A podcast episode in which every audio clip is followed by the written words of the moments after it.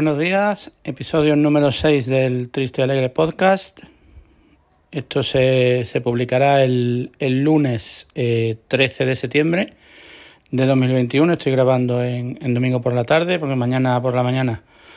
va a ser una mañana dura de bastante, de bastante trabajo y prefería dejarlo grabado ya hoy que tengo un ratito y no, y no fallar. Eh, no mm, tenía muy claro de qué hablar en este, en este primer episodio de esta semana. Pero han ocurrido dos cosas este fin de semana, dos cosas a nivel medioambiental eh, que creo que, era importante que compartiera con, con, vosotros, con los que me estáis escuchando, que bueno, que sois bastantes más de los que, de los que me esperaba y, quería compartirlo. Eh, como sabéis, bueno, yo vivo en, en Marbella desde hace 11 años y, una de las cuestiones importantes de, esta ciudad, como sabéis, es que vive del turismo y de un turismo muy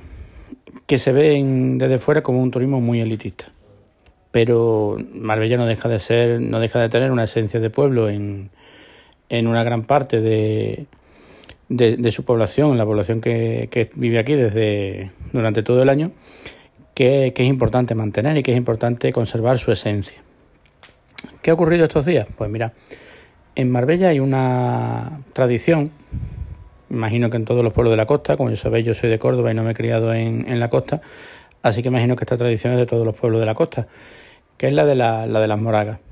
una moraga no es sino una, lo que conocemos como una barbacoa, únicamente que se, hacen, se suelen hacer en verano, por la noche y en, y en la playa. A tal fin, bueno, pues hay una playa que en, que en Marbella es muy, muy significativa, muy, muy simbólica, que es la playa del cable, a la que los marbelleros y las marbelleras le llaman la, la playa del pueblo, y que eh, donde el, Ayuntamiento de Marbella bueno, pues tenía instaladas unas barcas de, de, titularidad municipal, unas barcas, para que ahí pues bueno, tú te inscribías con un grupo de amigos, con tu familia con lo que fuera, y eh, te daban una de esas barcas y ahí, bueno, pues podías asar tus aspectos, llevar tu comida, sentarte alrededor, echar una, echar una noche agradable. Eh, a raíz de la, de la, pandemia, a raíz del COVID, el ayuntamiento, bueno, pues dejó de, de ofrecer, de ofrecer esa, esas barcas de titularidad municipal y hace unos meses, bueno, pues nos despertamos con la noticia de que la parecía que la intención era no volver a, instalar esas barcas municipales allí y eh, instalar un chiringuito. Un chiringuito prácticamente en, primera línea de playa. Eh, eso, bueno, pues ha despertado a el activismo de mucha, de mucha gente de Marbella y en estas semanas, bueno, pues se han estado realizando actividades, se han estado realizando eh, acciones de concienciación ante la, ante la población para que bueno, pues eso no ocurra, no haya un chiringuito ahí, es decir, Marbella no está necesitada de precisamente de más, de más chiringuitos y de más establecimientos hosteleros, eh, pero sí creo que necesita que el pueblo llano, el pueblo que no disfruta de ese, de ese turismo de élite, pues tenga sus espacios en, en la playa para, para llevar la, la vida como, como se ha llevado siempre. Ayer anoche fue una de esas, de esas acciones eh, yo no pude estar presente, pero bueno, he visto por redes sociales muchos amigos y muchos compañeros, he estado viendo lo que, lo que ocurrió y bueno, pues se realizó como una especie de, bosque de espetos, eh, espetos realizados con manualidades, bueno, pues recortando, etcétera, para que el, para que se, se visibilizara el problema que está, que está viendo, es decir, que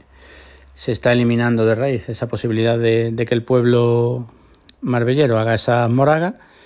o esa vida alrededor de, del ambiente natural y se sustituya por un, por un chiringuito de cemento. Hubo bastante gente, parece ser, no ha tenido demasiada trascendencia en medios, pero bueno, eso estamos acostumbrados,